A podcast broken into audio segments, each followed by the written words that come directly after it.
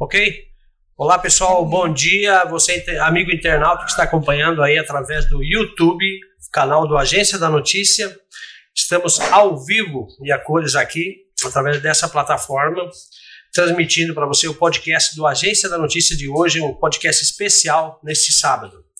E a gente vai receber nesse sábado, dia 10 de 9 de 2022, temos a presença de dois delegados responsáveis pelo caso de homicídios registrado no, no interior da cidade de Confresa. São eles o Igor Rafael, delegado adjunto da Polícia Civil de Confresa, e também o delegado titular Victor Donizete, também da Polícia Civil de Confresa. É, eu quero dar boas-vindas Doutor Igor, bom dia, seja bem-vindo. Obrigado pela sua atenção aí ao nosso podcast da Agência da Notícia.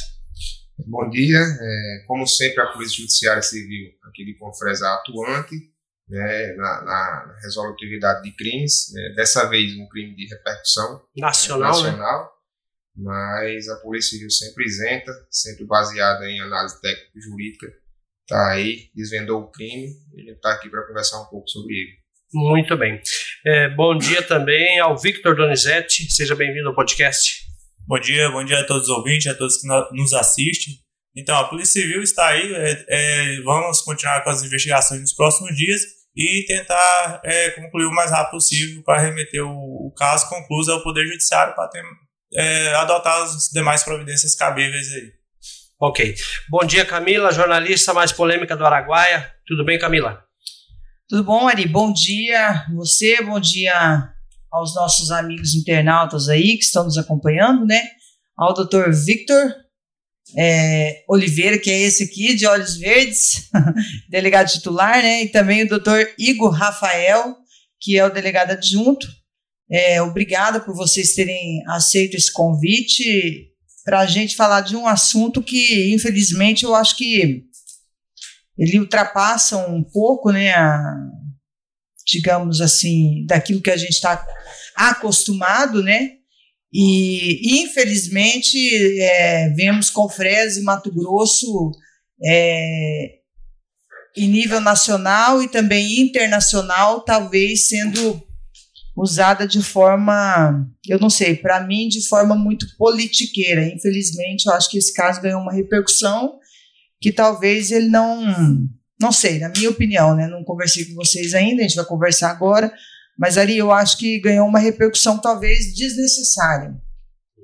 Até ontem gravei um vídeo tá no meu Instagram, né? E eu acho que cada pessoa ela responde como um indivíduo, né? Não como é, responsável é, ou que foi induzida por A ou B, ainda mais tratando de política hoje, a gente querer culpar os candidatos pela ação é, cometida aí pelo, pelo, no caso aqui, o Rafael Silva de Oliveira, né, que seria o assassino, e a vítima aí, Benedito Cardoso dos Santos. Então, acho que é um, um bate-papo aqui que vai ser bem legal, bem, é bom para a gente esclarecer, né, tirar muitas dúvidas e realmente saber se esse crime ele teve uma motivação política, né, ou se ele foi mais é, talvez uma intolerância é, o uso do álcool, que infelizmente acaba gerando muitos crimes, eu acredito. Né? Então, acho que vai ser um tema bom para a gente discutir aqui, para deixar muitas claras, até para deixar o trabalho também da polícia muito isento.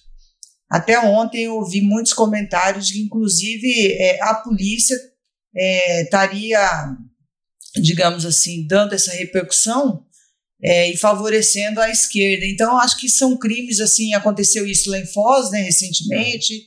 Teve um crime na Bahia também, onde parece que um bolsonarista foi é, assassinado. assassinado. Inclusive, tiraram a cadeira do presidente lá da Câmara, que era do PSB, que teria sido o mandante desse crime. Então, assim, é, a gente não sabe até que ponto tudo isso está querendo ser usado, se os órgãos, né, as instituições estão querendo também estão é, sendo usadas é, para instigar isso e para remeter é, fulano como bom e ciclano como mal. Então acho que a gente tem que a gente está numa linha muito tênue hoje em dia, né? Eu não sei, gostaria de ouvir aí a opinião de vocês. A, essa notícia ela repercutiu, como eu disse, nacionalmente, internacionalmente. e eu acho que de maneira muito negativa.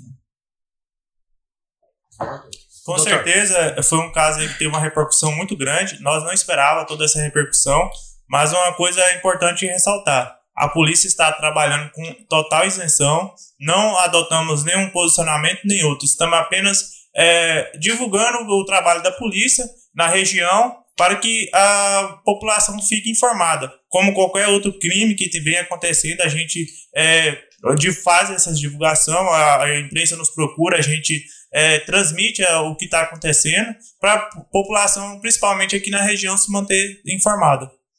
É, sem falar, sem falar, é, Camila e Ari, sem falar que o que está sendo repassado para a imprensa é apenas o que consta no termo de interrogatório do autor do crime. Isso está no boletim isso, de ocorrência? não, isso está no, isso está o primeiro relato dos fatos no boletim de ocorrência e depois, quando o doutor Vitor ele, ele fez a oitiva em termos de interrogatório do autor do fato, a dinâmica que se deu dos fatos é a que ele conta no seu termo interrogatório. Então, a Polícia Civil ela não faz um juízo de valor nem para a direita nem para a esquerda.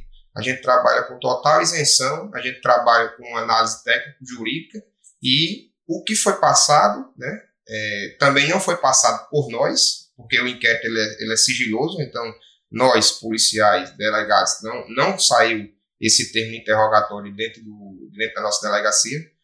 Pode ter saído de outros locais, acesso de advogados, enfim, de outros locais que, que, esse, que essa, essa dinâmica dos fatos caiu na imprensa. Então, da nossa delegacia, é, tanto o doutor Vitor quanto eu, nós trabalhamos com isenção não recebemos, deixamos claro aqui, nenhuma interferência é, de delegados mais é, é, superiores, né, hierarquicamente a nós, como o doutor Bruno, da regional, como diretor interior, como delegado geral, não recebemos telefone de nenhum deles interferindo no nosso trabalho. Então, a nossa, o nosso trabalho aqui foi feito com total isenção. Maravilha. Ari, para a gente começar, eu acho que vamos começar a falar é, do início, né? do caso, né? Como é que se deu isso? A gente sabe que ocorreu no dia 7 de setembro. É, parece que foi no, no, final da tarde. Quem que poderia de vocês dois explicar para a gente como é que a polícia chegou né, nessa ocorrência? Se foi a PM que foi acionada, se já foi a civil e é, como é que começou tudo isso? Então, tudo é, iniciou, chegou ao nosso conhecimento na manhã do dia 8 de setembro é, era por volta das 6 horas, quando o autor compareceu ao hospital. Ele chegou ao hospital afirmando que tinha sido vítima de uma tentativa de roubo e por isso ele estava com aquelas lesões. Ele estava com uma lesão na mão e uma lesão na testa. A polícia militar estava no hospital, já era de conhecimento da polícia militar que tinha uma vítima de, de homicídio na zona rural aqui próxima a Confresa.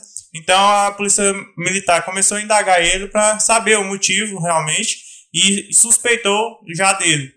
Após isso, a polícia militar levou ele até a delegacia e nós iniciamos as investigações.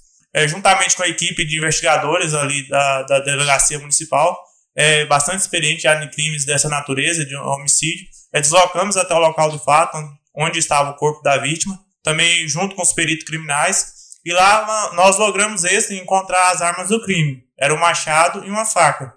E o autor percebeu que é, já não adiantava mais negar, que é, tinha vários elementos que ligavam ele aos fatos e ele resolveu confessar.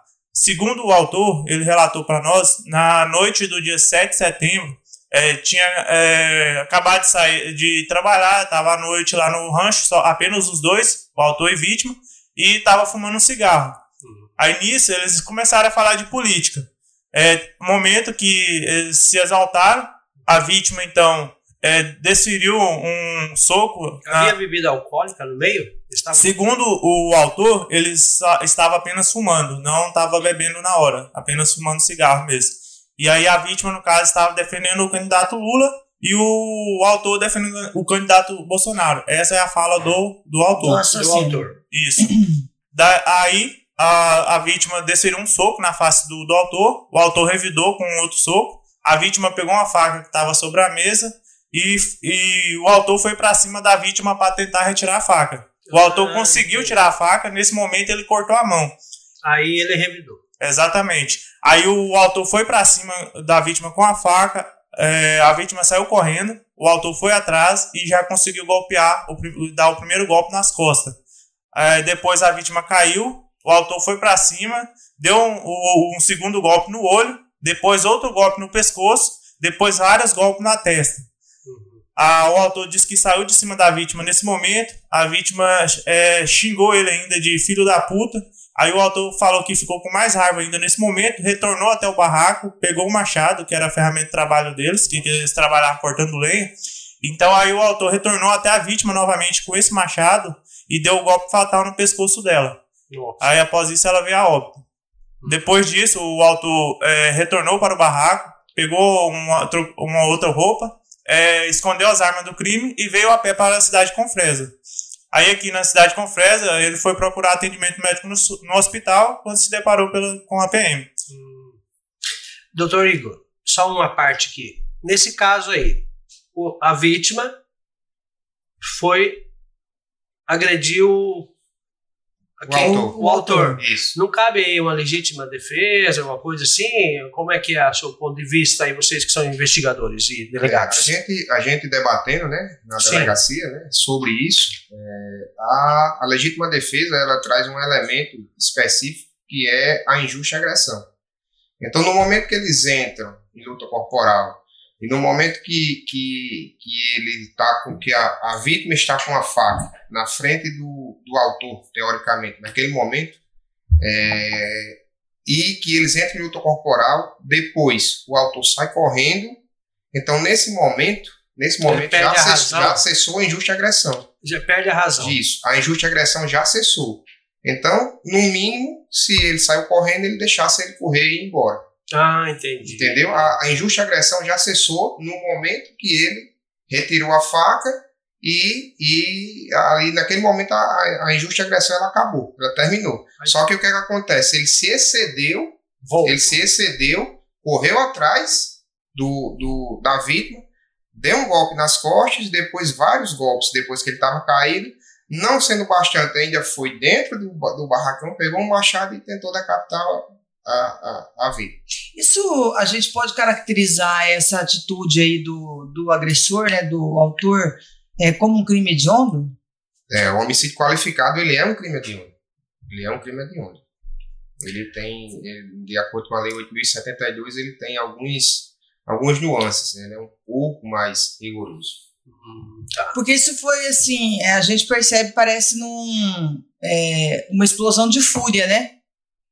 Exatamente. Foi um, momento ali, é, uma discussão banal que eles se exaltaram é, além do normal e começaram para agressão, que nada justificava ali, né? Essa é agressão era apenas uma discussão e resultou no que, no que aconteceu aí. E você tem informação, porque eles trabalhavam juntos, né? Parece com uma cerâmica. Esse caso aconteceu na Vila Lumiar?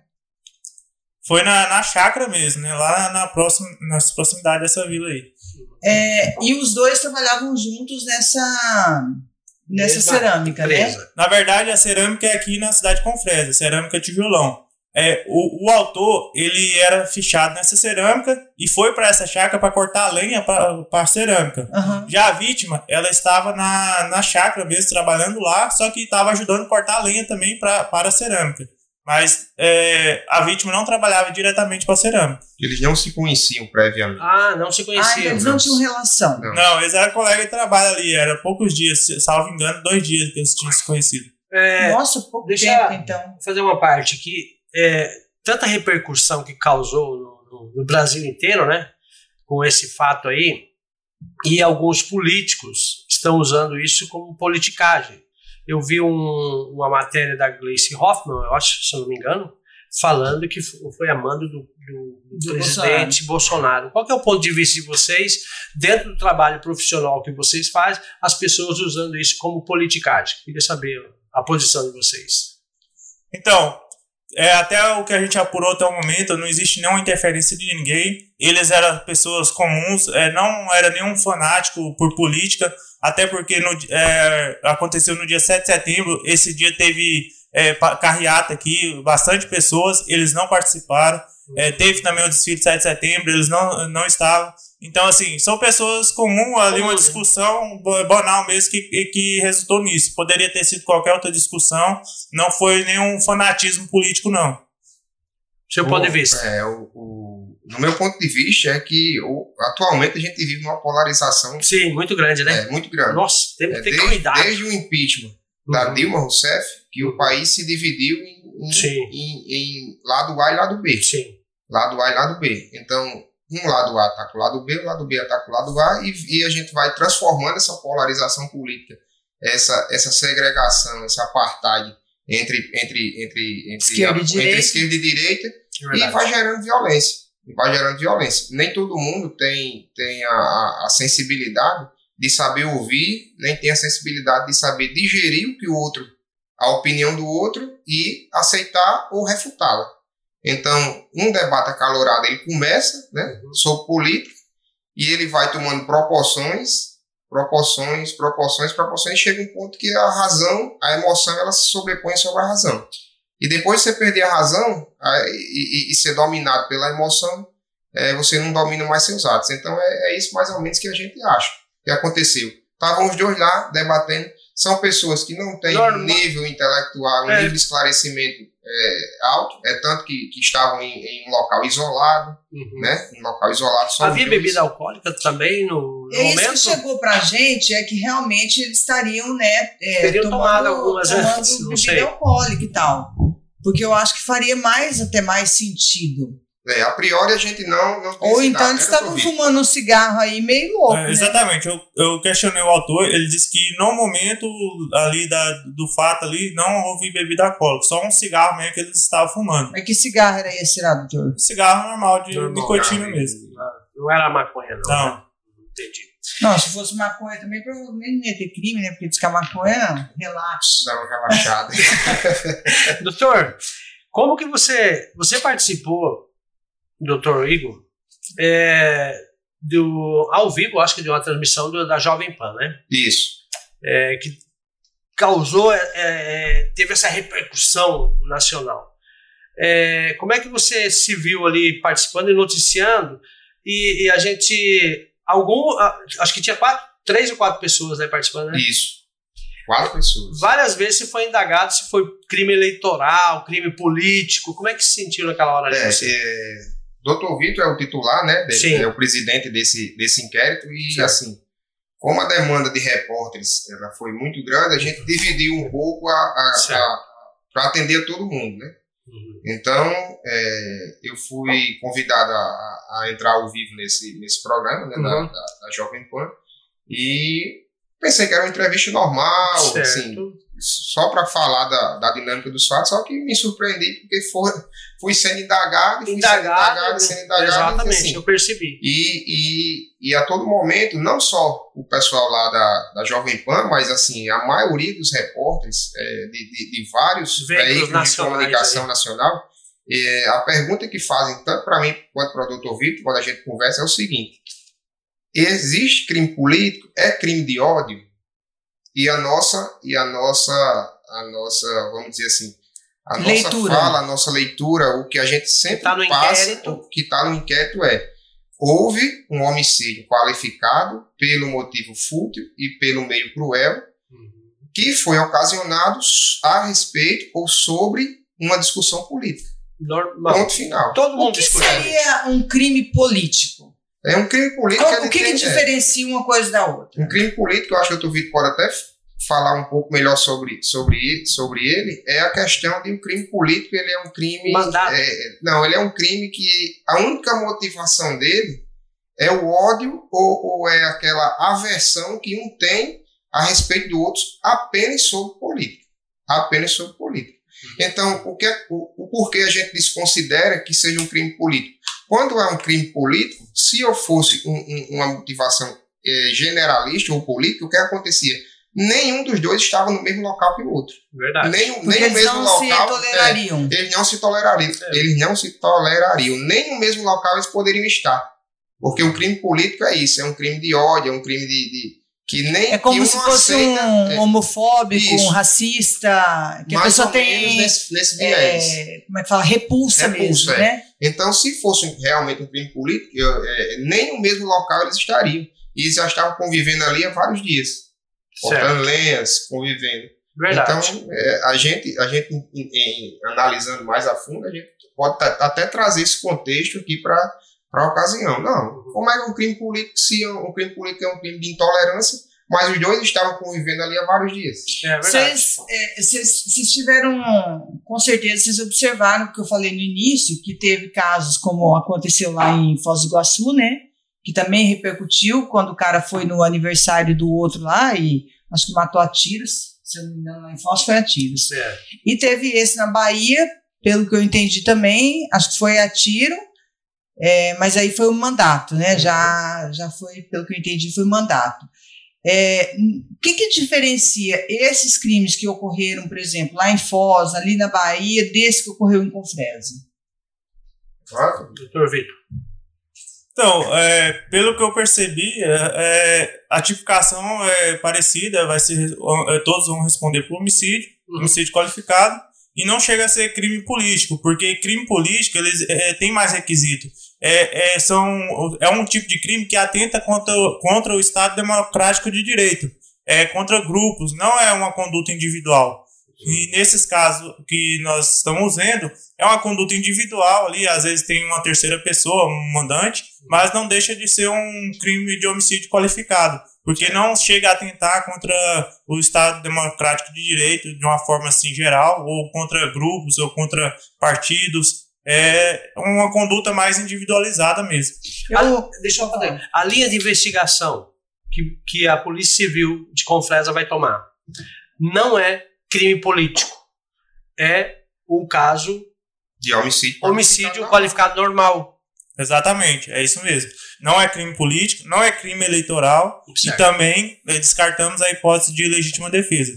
Como é que você se sente, você que teve acesso ao caso, o doutor Igor, sendo usado a, a imagem de vocês, a fala de vocês pela mídia nacional, eles alegando, forçando a barra, dizendo que é crime político. Como é que vocês se sentem, vocês profissionais da área, que vocês estão aqui para respeitar a Constituição e, e guardar o povo e investigar? Como é que é o ponto de vista? Então, a gente vê assim, uma forma assim, não muito boa né, para a nossa imagem, até porque a nossa intenção é só divulgar os fatos, trazer ao conhecimento da população para a população ter conhe- conhecimento daquilo que está acontecendo aqui na nossa região, principalmente, né? Mas a mídia, algumas mídias, elas é, tendem a distorcer um pouco a informação, infelizmente. Mas nós vivemos num Estado democrático de direito, a, cada um tem o seu direito de expressar a sua opinião. Então, assim, eu acho que faz parte do, do, do jogo eh, que nós vivemos, né? No momento que nós vivemos também, um momento eleitoral. aí. É, tenso, né, Ari, doutor Igor? Só para gente, é, só, só para deixar claro aqui sobre essa questão do, do crime político, até o senhor estava falando aí a respeito de, de indivíduo, né? Eu também pensei sobre isso ontem. Eu falei, bom, se fosse um crime coletivo, vamos supor que se a gente tivesse um grupo de cinco pessoas em Confresa, é, que fosse de direita e começasse a perseguir quem é da esquerda, fosse lá na casa da pessoa que é de esquerda, pichasse o muro, é, atirasse pedra no carro, começasse a agir dessa maneira. Isso já seria caracterizado um crime político, porque já teria partindo para a questão da, é, da democracia, né? Exatamente. É, por, por esse lado aí, é, poderia sim caracterizar, além de outros crimes, além do homicídio em si, poderia caracterizar também grupo de extermínio, né? Poderia ca- caracterizar aí outros crimes e talvez um crime político. Aí teria que analisar o caso em concreto para saber mesmo. Vocês acham que a imprensa, no geral, às vezes, ela pega as informações muito rasas e a intenção é só é, fazer chamar a atenção de verdade e não ir a fundo no caso? Como é que vocês avaliam? Na minha, na minha opinião, a, a imprensa ela tem um papel extremamente importante no nosso Estado democrático. É fato. É Com fato. certeza. E existem repórteres e repórteres, né? Também como existem bons policiais, bons juízes, bons promotores, também existem maus e assim. Em todo canto a gente tem bons profissionais. Existem aqueles profissionais que se dedicam, que procuram, que nos procuram, que nos perguntam, que são fiéis à divulgação do que a gente fala, né? Na verdade, são fiéis à divulgação do que a gente fala. E tem aqueles que nos ouvem e publiquem o que bem entender, né? Que cada um tem a sua, o seu viés também. A gente não vive num, numa bolha que não que, que, que é imparcial em tudo. Cada um tem sua parcialidade. O que, o que eu acho, o que eu acho é, interessante é que o trabalho seja divulgado, claro, né? que o trabalho seja divulgado, porque também é, na primeira na primeira impressão, no primeiro contato que o Dr. Vitor teve com esse caso, a gente se reuniu, aí o Dr. Vitor disse: olha aqui, olha aqui, isso aqui é, é uma situação assim assim assada. O cara tá dizendo que matou o outro por conta que um era de Bolsonaro e outro era de Lula. Uhum. Isso daqui vai dar uma repercussão. Uhum. Você já esperava? A gente já então? esperava. Então. A gente já esperava isso. Não desse nível que não chegou, né? Nível, Mas um, o internacional. Forma. Talvez uma coisa mais regional, sim, mais. Sim. Estadual, talvez. A gente não esperava uma repercussão desse nível. Mas quando, quando ele, ele prestou o termo interrogatório, a gente já sabia. Até porque, como eu falei, o inquérito é sigiloso. Da delegacia não saiu. A delegacia não Isso saiu. Eu perguntar. Mas quando você vai olhar no, no PJE ou, ou, ou, quando ele chega no, na, na, no judiciário, que é que acontece? É, diversos advogados podem se habilitar no caso para olhar, para ver, para ter acesso aos autos. Mas essa informação, por exemplo, para a imprensa não saiu de vocês. Ah, aconteceu um crime político em Confresa. Jamais. Não. Sobre crime político, não. É, a, o que saiu de nós foi apenas é, o relato dos fatos da, de forma bem objetiva, da forma que aconteceu. Nada mais. É, outra coisa, o, o Rafael parece que tinha passagem pela polícia, o autor do, do crime. É, ele tinha. Ele, tinha ele tem, né? No caso, tem, é porque ele está vivo. É, conforme consta na decisão lá da, da audiência de custódia, ele tem uma passagem por tentativa de latrocínio em Cuiabá e uma passagem por estelionato. Ah, então ele tem. Então ele tem uma a passagem não... por latrocínio? Sim, sim, consta isso. Porque na... ontem me falaram que ele tinha uma passagem por tentativa de estupro. Essa questão do estupro é, é bem inicial ainda, é, é apenas uma ocorrência, está sendo investigado, então. É, existe a ocorrência. Existe a ocorrência, está sendo investigado, então assim, não, não podemos concluir ainda que é, foi ele, entendeu? Está sendo investigado ainda. Então é uma passagem por latrocínio. Estelionato. E uma notícia crime sobre estupro. E ele é de onde, esse, esse rapaz? Natural. Ele é natural de Paragominas, Pará, o ah, autor. Do Pará. É, e o que, que vai acontecer dentro do inquérito? Claro, a parte de vocês, vocês fizeram, chegaram a uma conclusão, um denominador comum, como é o trabalho que a perícia fez. Daqui para frente, qual que vai ser tomada a, a posição aí? Então, é, a maioria do, do que já era para ser feito já foi feito, mas ainda falta a gente ouvir uma testemunha. É, também falta a gente aguardar a conclusão dos laudos periciais. E temos 10 dias aí para é, concluir esse inquérito e remeter ao Poder Judiciário. Que como o réu ficou preso, é, a gente tem apenas 10 dias para concluir e remeter ao Poder Judiciário. Então vai ser só isso mesmo, ouvir a testemunha, juntar esses laudos periciais e remeter e concluir, já que já, já reuniu os elementos suficientes ali para de autoria e materialidade do crime. Inclusive foi mudado né, o pedido de prisão preventiva para prisão. Não. Na verdade é o contrário. É, era prisão em flagrante. Isso, prisão em flagrante para é, preventiva. Que é a, né? a prisão que a gente faz na delegacia é a prisão em flagrante. E o Poder Judiciário entendeu que ele deveria continuar preso, então foi convertida em preventiva. Preventiva. É, ou seja, ele vai continuar preso aí nos próximos dias. É, é bem interessante isso, olha, só, só fazendo aqui uma ressalva, que nós, delegados de polícia, nós temos 24 horas para decidir sobre, sobre uma situação. Então, numa cognição sumária, numa, vamos dizer assim, numa, num rápido contexto do que a gente tem, a gente tem que decidir dentro dessas 24 horas para quê? Para que a gente possa lavrar o auto de flagrante e ainda comunicar ao judiciário.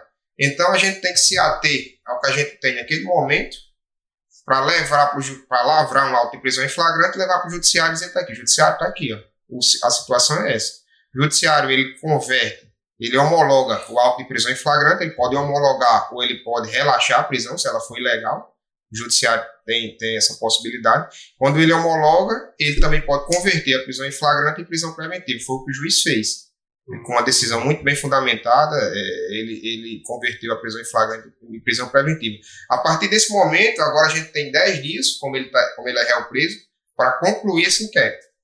Para concluir esse inquérito. Então, nos 10 dias, a gente pode, com mais calma, coletar mais elementos informativos, procurar testemunhas, analisar outros contextos, para que no final, através de um relatório final, é, possa haver um indiciamento ou não dele. Ah, entendi. Então, então é, é muito rápido. É, é. Chega na sua frente uma situação e você tem que decidir naquele tem momento. Tem que despachar rápido. Você tem que decidir. Até porque a demanda é muito grande para vocês. Né? Vocês estão poucos delegados para atender aqui uma região enorme. Estão sobrecarregados. É plantão para cá, plantão para cá, contingente pouco. Então a gente imagina o, o, o, esforço que vocês fazem. Após a conclusão do caso, doutor Victor, o que, que pode acontecer com o, o rapaz que matou Rafael, o outro, o Rafael.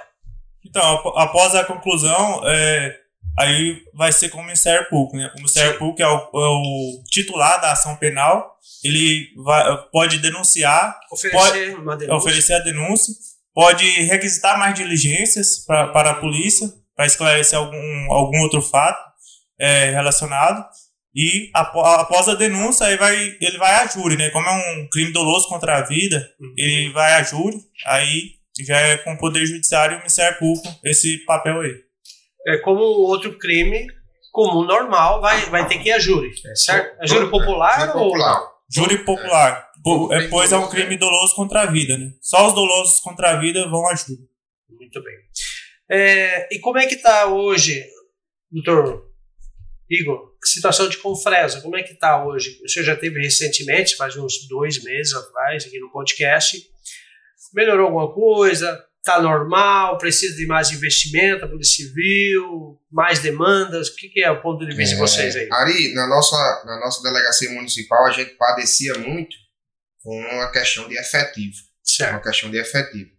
É, com a ascensão do doutor Bruno é, Bruno Gomes, a delegado regional aqui na, na, nossa região, ele é o, ele é o delegado regional a, atual, né, uhum. é, interinamente, é, ele fez uma readequação aqui na, na, na, cidade e nos forneceu sete novos policiais para nossa delegacia municipal. Então, esse reforço de efetivo, ele é importantíssimo para a nossa delegacia municipal, e principalmente nesses casos é, mais urgentes. Então, talvez é, há dois meses atrás, ou um mês atrás, antes do doutor Bruno é, assumir a delegacia regional, que nós não tínhamos esses policiais, esse reforço, a gente não tinha, não, talvez não tivesse a capacidade de dar uma pronta resposta como a gente vem dando a vários casos. É, então, a gente precisa de mais? Precisa.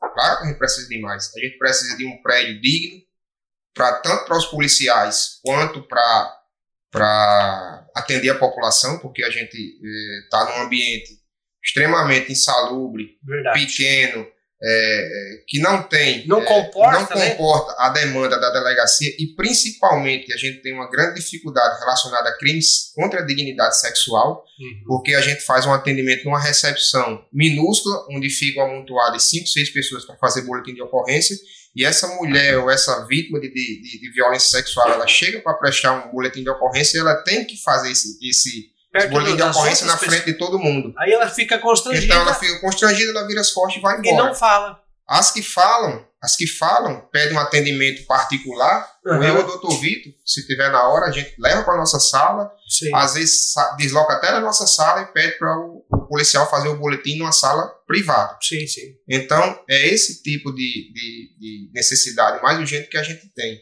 Mas assim, a gente aqui, o doutor, o doutor Vitor, ele, ele coaduna com a minha opinião, então a gente parabeniza aqui o doutor Bruno, nosso delegado Sim. regional, é, pela iniciativa dele de fortalecer a delegacia municipal. Claro, com certeza. E a nossa estatística é extremamente positiva.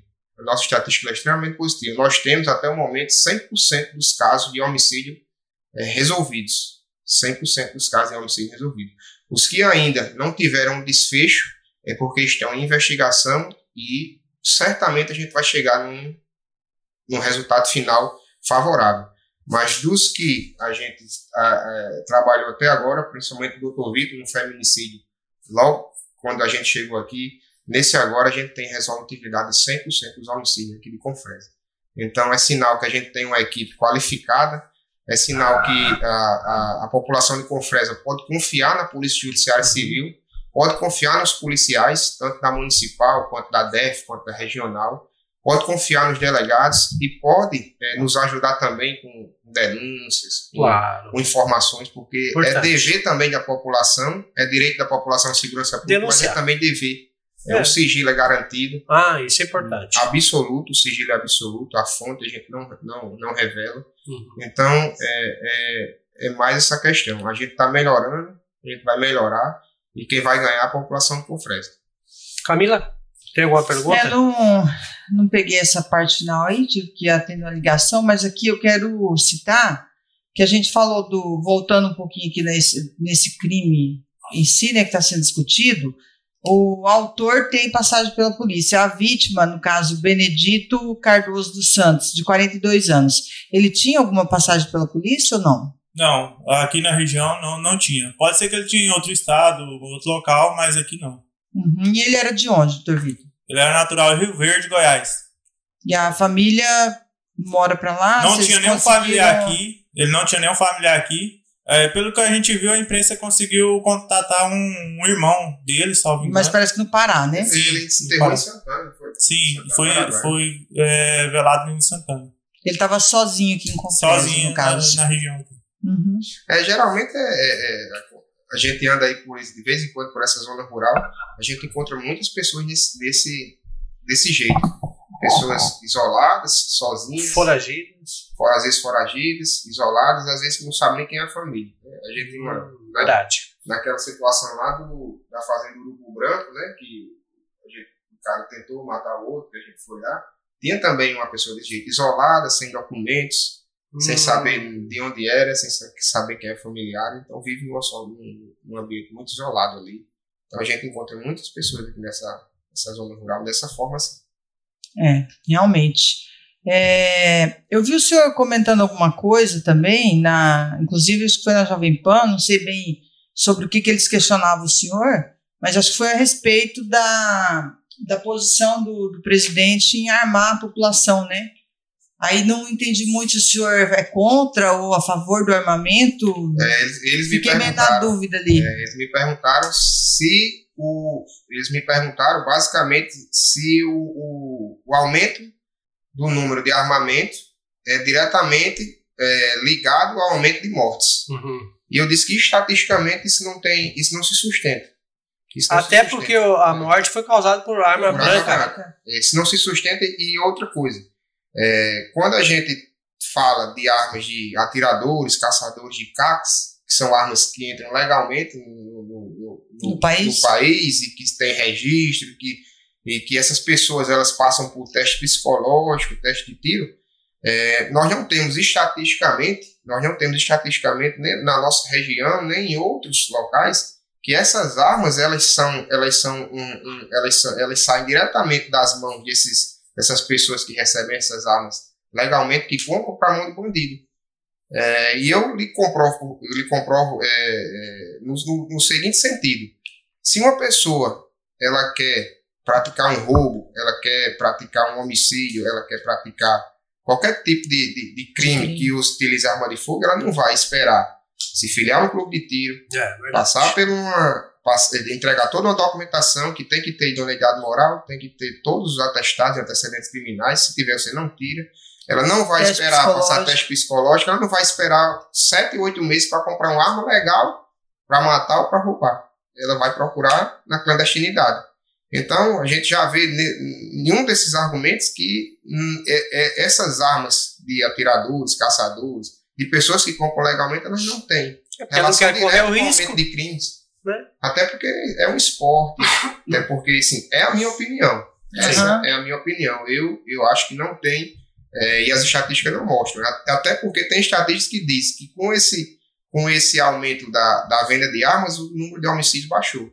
Mas Baixou. baixou. baixou muito, mas baixou por quê? Baixou porque teve investimento nas delegacias de Também. homicídios, foram criadas delegacias de homicídios em todas as capitais, é, foi criado um planejamento do Ministério da Justiça é, todo baseado no combate a, a, aos crimes de homicídio, ver o investimento, é, enfim, é todo um, é todo um contexto né, que, que, que ajuda a reduzir os índices de homicídio. Vocês que trabalham na segurança pública, vocês acham que tanto os governos federal quanto estadual ele está investindo na segurança pública em si? É, o governo estadual quer falar sobre isso? É, a gente pode falar pelo Mato Grosso, né, que uhum. é onde a gente trabalha. A Polícia Civil vem recebendo sim bastante investimento, é, te, principalmente investimento tecnológico, pois a, a criminalidade hoje está tá evoluindo, está né, tá, tá é, trabalhando com esses crimes cibernéticos é, crimes utilizando o, o, meio virtual. Então a polícia também precisa evoluir. E a polícia do Mato Grosso está bem equipada tecnologicamente, está recebendo investimento. Então, assim, aqui no Mato Grosso eu posso dizer que a polícia está avançando nesse sentido aí de evoluir. Inclusive, o doutor Victor, é, acho que faz que um ano, se tiver um ano, um ano e pouquinho, eu não me lembro quem que teve aqui, se foi o secretário de Segurança Pública. É um delegado baixinho, que era secretário de Segurança Pública? O Chamante? O Chamante é o atual. Não. Eu cheguei aqui em abril, só veio o governador. Que ele veio anunciar é, aumento de efetivo, né? E a entrega das novas. Viaturas. As Glock. É, Não, do Tomar de Meval. Como que chama? Block? Block, as armas. Block. Block, é. E ele teve aqui é, falou né, sobre os investimentos que a Polícia Civil estava fazendo e esses novos armamentos que estavam sendo distribuídos. O Frito, que é o nosso diretor do interior também. É, assim, comparado com outras polícias civis aí do Brasil, né, eu fui, o doutor Vitor foi policial civil no DF, eu fui policial civil no Rio Grande do Norte. É, comparado, a gente aqui do Mato Grosso, a gente está na vanguarda. A gente está na frente de muitos estados da federação.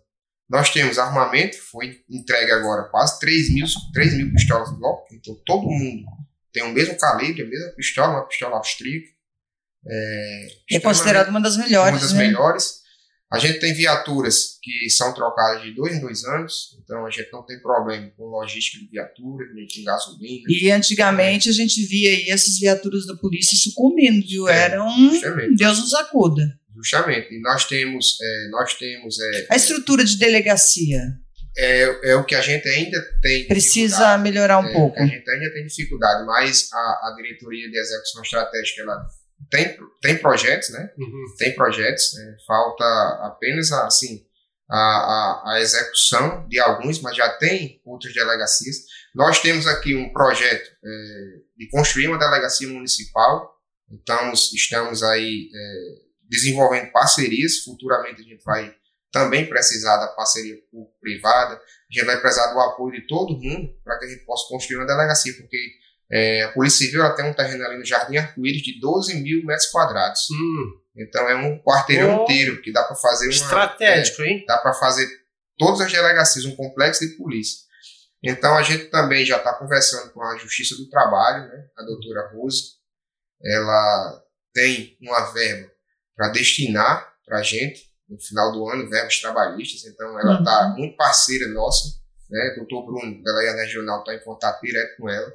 A gente também já fez reuniões com, com o doutor Carlos Eduardo né, e com a promotora, né, a doutora Vanessa, também da terceira vara criminal. Né? É, e assim, a gente está procurando de todas as formas um meio mais rápido de conseguir recursos para a gente construir pelo menos uma delegacia municipal a começar no, no ver se começa a construção dela a partir de janeiro de 2023. Então a gente está tentando ver se há uma possibilidade de a gente, por meio dos acordos de não persecução penal, a gente, destinar as fianças que, que, que ficam retidas no judiciário, destinar para a construção da delegacia. Uhum. Já foi feita uma conta própria, né, doutor Vitor? O Via Consegue, com o nome complexo, uhum. da Polícia Civil. Então, toda doação que a gente possa receber é, a gente vai jogar para essa conta, que ela vai ser fiscalizada é, por uma comissão, e nosso planejamento é que, pelo menos até janeiro de 2023, a gente tenha um montante suficiente para construir pelo menos uma delegacia municipal digna para a gente dar um, um, bom atendimento ao público e também é, ter dignidade para os nossos policiais trabalhar. Doutor Igor, referente aos casos de golpes pelo, pelo telefone celular, que as pessoas ligam pedindo dinheiro. Como é no que a polícia. WhatsApp, No esses dias WhatsApp. caiu um. Caiu? Cai. Ah, lá na delegacia. Não, e um valor ainda significativo, sabe? Mas me deu uma raiva, cara, porque eu tava. Me pegou num momento muito surpresa e falou assim: era minha filha me pedindo um dinheiro pra arrumar o celular. E a gente na estrada, eu e esse aqui numa correria e tal, e vamos e faz o Pix, e aí ela acelerando, mãe, mãe, não sei o quê. Eu falei, é, a sempre cara da, da Luísa mesmo, fazer desse jeito, né? Acelerar, no sabe? Esse é o Ben Cetia. E como é que é o Gente. procedimento que a pessoa que sofreu um tipo de golpe desse deve fazer? A orientação da Polícia Civil hoje.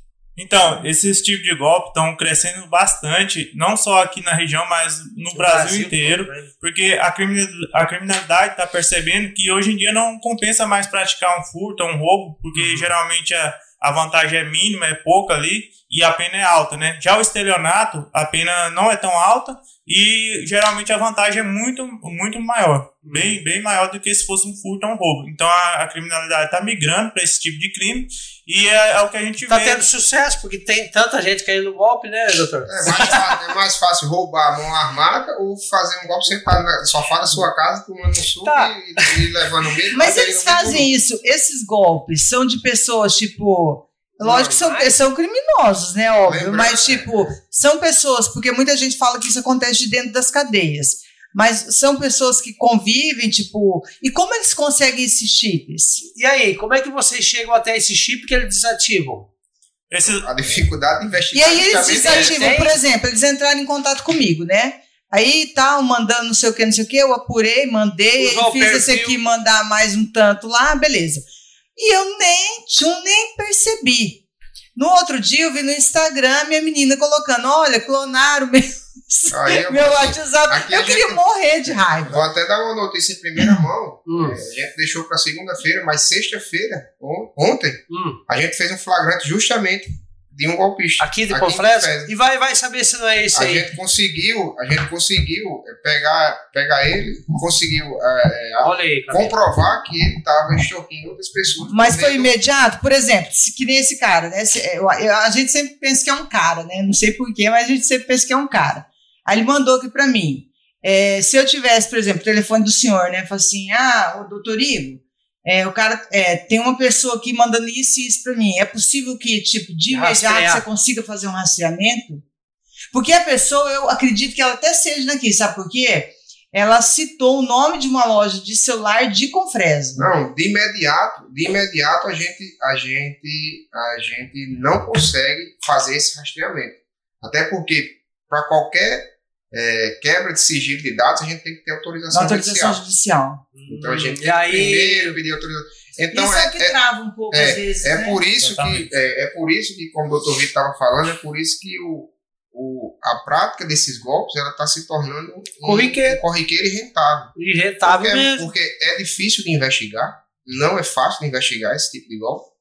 É, a pessoa se camufla por trás do, do telefone De então, uma imagem de uma e pessoa ela troca de telefone constantemente, então a gente tem que estar correndo sempre uma- atrás desses novos números. Hum. Então, ela está sentada ou na cadeia ou dentro da sua casa, não está correndo risco e Uhum. ainda está oferindo lucro.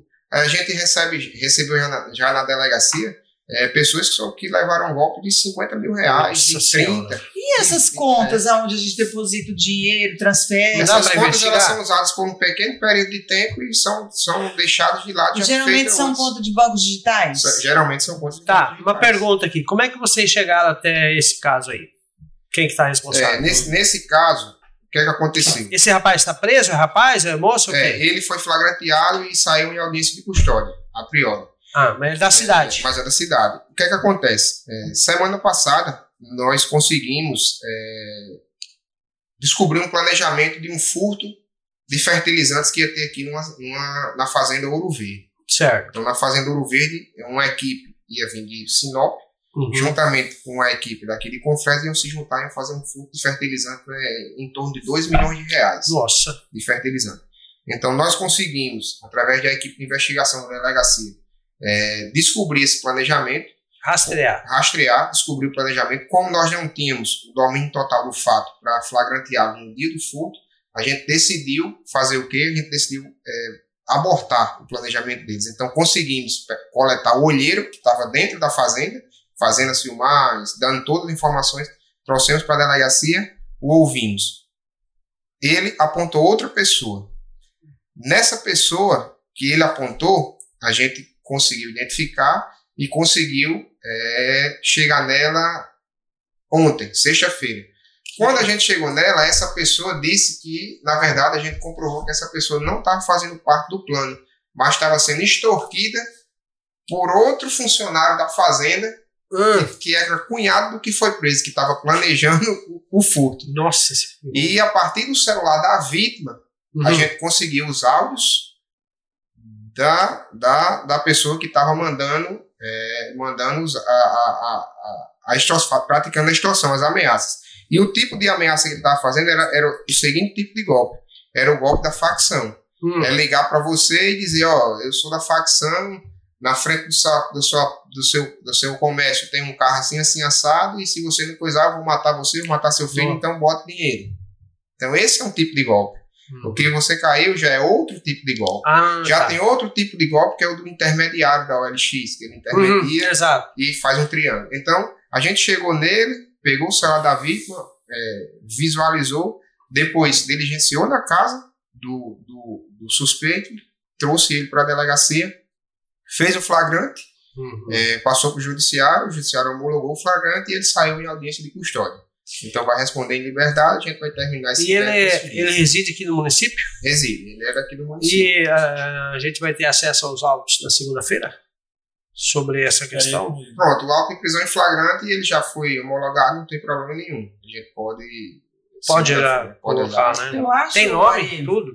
Tem, eu só não lembro o nome dele. Eu acho que é interessante até a gente marcar de repente mais pra frente, pra gente fazer um podcast falando justamente só sobre esses golpes. É, tem muito. Porque eu tem acho que muita tem coisa. muito. Seria importante, né? sim, tem porque- muito e a gente. É, e, cara, é incrível. Esse dia eu não.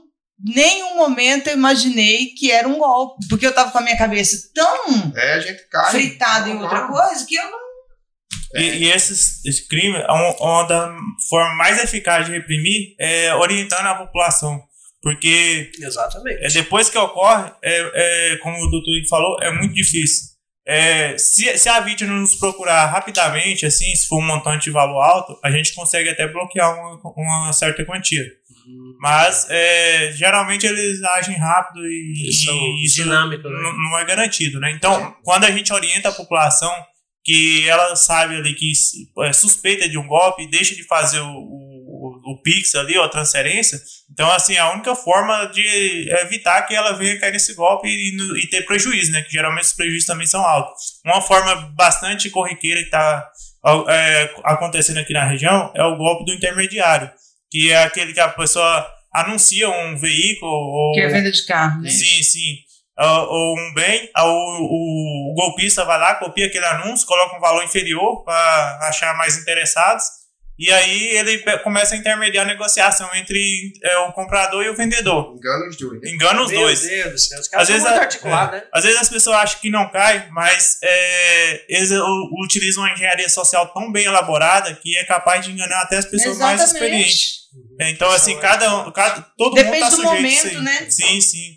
Tem- também tem o golpe do, do Ben Setia, que é aquele do estelionatário que liga para um parente e fala: eu tô chegando de viagem, meu carro quebrou, Uhum, tô precisando Ah, do esse seu eu já dinheiro. passei também. quase caí num desse também. Acontece muito também. Imagina, o senhor é delegado, Eu só né? não caí porque na, na, na estrada não pegava a internet pra eu fazer. E ele não queria Pix, só queria transferência.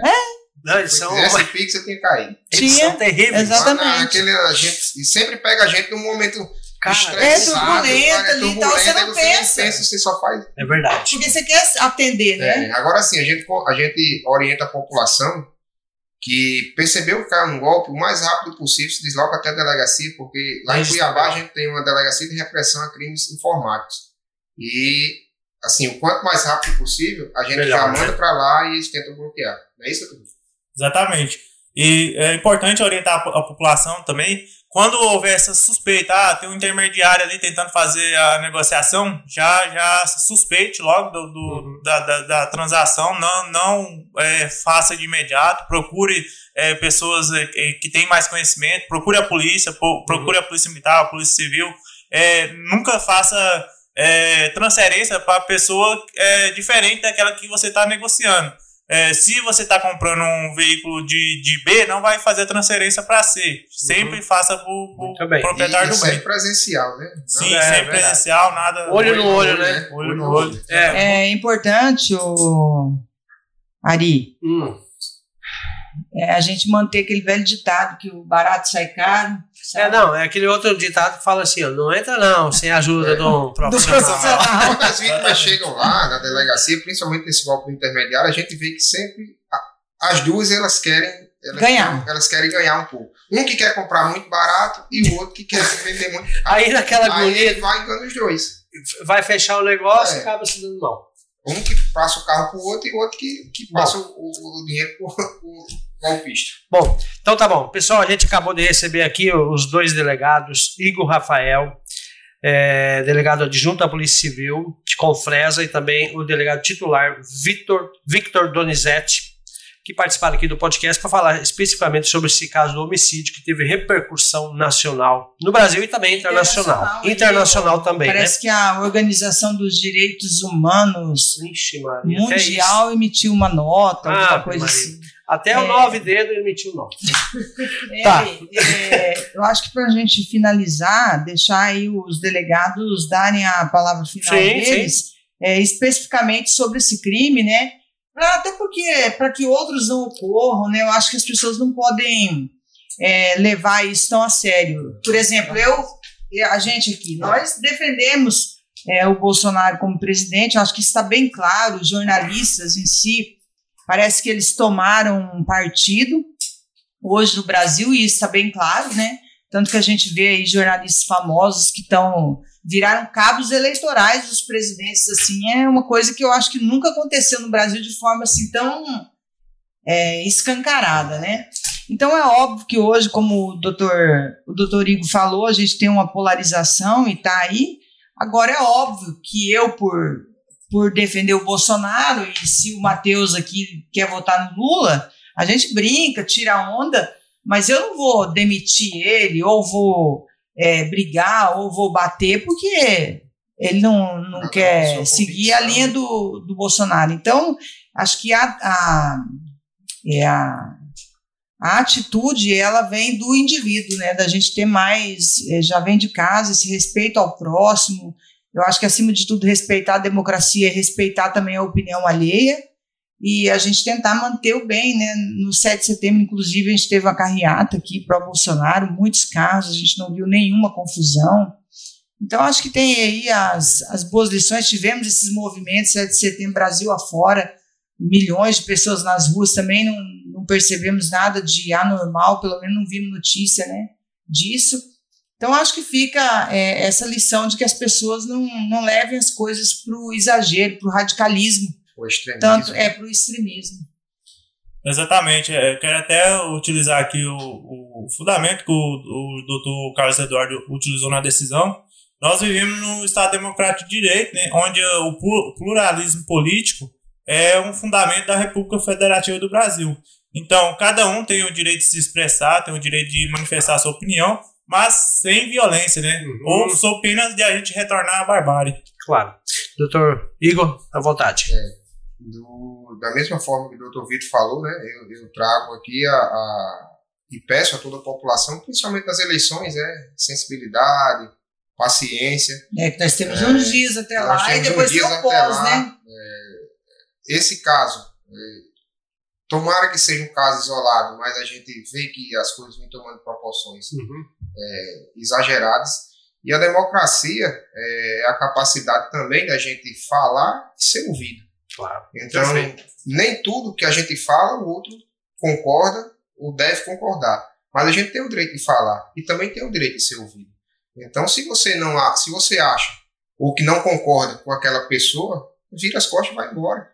Verdade. Vira as costas e vai embora. Se você é provocado ou se você é, é defensor ferrenho de um lado ou de outro, cara, não entra em debate, não. porque o debate ele começa, ele começa, vamos dizer assim, é igual fogo, ele começa é, é, pequeno e ele vai, vai né? esquentando, né? vai inflamando e você vai jogando gasolina. Perde o controle. Gasolina, depois que você perde o controle, você Verdade. não tem mais Tá então certo. é pedir paciência. é, em todos os municípios já da, do Mato Grosso, inclusive até nos que não tem delegados, vai ter equipe da Polícia Civil, né? Aqui, Isso que eu ia falar, nas eleições vocês vão, vamos vão tá- trabalhar? vamos Como é que trabalhar vai em ser? todos, é, Luciara, que não tem delegado, Santa Terezinha, Santo Antônio. Santo Antônio, Fontoura, todos vão ter equipe de delegado. Em todos, aonde tiver urna eletrônica, vai ter uma equipe da Polícia Por quê, Civil. doutor? É uma praxe da Polícia Civil, Ah, já é, é. uma praxe da Polícia É Civil, é- é, é coibir coibir crime eleitoral também. Ah, outra coisa, uma pergunta aqui para não fugir, para antes de ence- encerrar. Parece que agora o crime não vai ser eleitoral, vai, a- a- quem for pego comprando voto ou fazendo boca de urna vai direto para a Polícia Federal. Como é que é esse negócio aí? Não, não, não, não é não vai mais pro cadeião? É, a polícia. Não, é, a Polícia Federal ela não tem condição de é, atender, Comportar tudo isso. é, Eu também todos os pensei. locais. É, a, a Polícia Civil vai estar nesses locais onde a Polícia Federal não pode é, estar. Né? Certo. Então, se houver o crime, a Polícia Civil Vai recolher. vai atuar, vai recolher E depois remete. e depois remete para a Justiça. E depois, o que, que acontece com a pessoa que for pega comprando voto fazendo boca de urna? Qual que é o crime dela? É bom vocês É, na verdade, a gente, na verdade, a gente, eu ainda preciso dar uma, preciso dar uma né? estudada nisso aí. É porque toda não- vez muda, porque- toda eleição Porque muda. também não é afeta o nosso dia a dia. Claro. É, mas aí é, configura o crime de corrupção eleitoral previsto no Código Eleitoral. É um crime eleitoral que se a pessoa for pega em flagrante, vai ser autuada em flagrante e vai ser E presa. ela vai responder. Vai responder, com vai certeza. responder com certeza. É, outra, outro, outro ponto importante também, Ari, ainda sobre as eleições, é que parece que o TRE de Mato Grosso alterou o horário de votação é das 7 às 4, né? Horário de, de Mato Grosso. Tudo isso ainda vai ser repassado. É, com certeza, vocês. com certeza a gente vai ter uma, uma, uma reunião aqui na Sim. regional com todos os delegados da, Hum, da circunscrição. Tudo isso vai ser passado para a gente. Acho que é até interessante a gente já tentar marcar com a. que é a 26 zona eleitoral, acho, né? Pra gente Eu falar não sei quem que sobre é o juiz essas- responsável aí. É o, provavelmente vai ser ali o mesmo juiz Não, de, de. Porto Alegre. Ah, ali. que Geralmente é o mesmo que, que fica É. na comarca. Bom. Pra gente fazer um apanhado né, de como é que vai funcionar essas eleições aí. Então tá bom. Bom, pessoal, a gente vai ficando por aqui. A gente agradece a companhia, vocês que acompanharam o podcast e também vão acompanhar aí. E pode tirar suas conclusões aí. Ah, queremos agradecer a presença do Dr. Igor Rafael e também do Victor Donizete aqui, delegados da Polícia Civil de Confresa. Tá? Fiquem todos com Deus e até o próximo podcast. Tchau, tchau.